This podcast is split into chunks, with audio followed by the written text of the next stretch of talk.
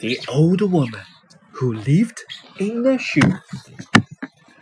The old woman who lived in the shoe. Retold by Russell Punter. Illustrated by Julie Dragney. There was an old woman who lived in a shoe. She had so many children, she didn't know what to do. There was Hannah and Harry and Sarah and Sam. There was Aisha and Abdul and Daisy and Dan. There was there was Gavin who was greedy. There was Dan who was small. There was Sean who was short. And Tom who was tall. There was Jasmine and Jerome. Sandy and Grace. Boys and girls all over the place. Yin and Jasmine, Jacob and Joe, squeezed in together with no room to grow. This shoe is too full, said the woman one day. We must get another. I'll look right away. With a list of the shoe stores, she went to them all. But the boots were too tiny and the shoes were too small. She was on her way home by the side of a river when she met a huge giant. He gave a sad shiver.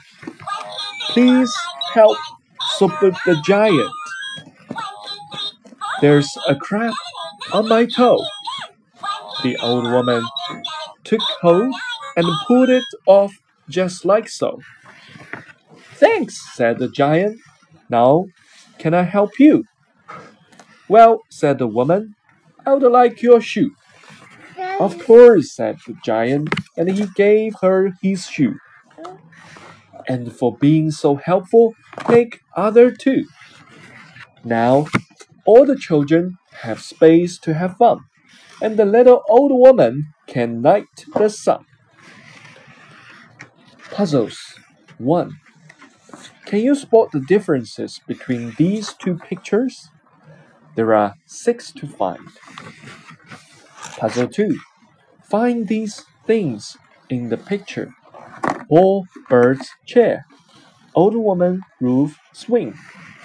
Puzzle 3. Put the pictures in order. Puzzle 4. Find the opposites. About the story.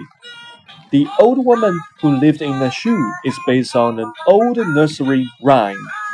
It may have been written about Queen Caroline, the wife of King George II, and the couple had eight children.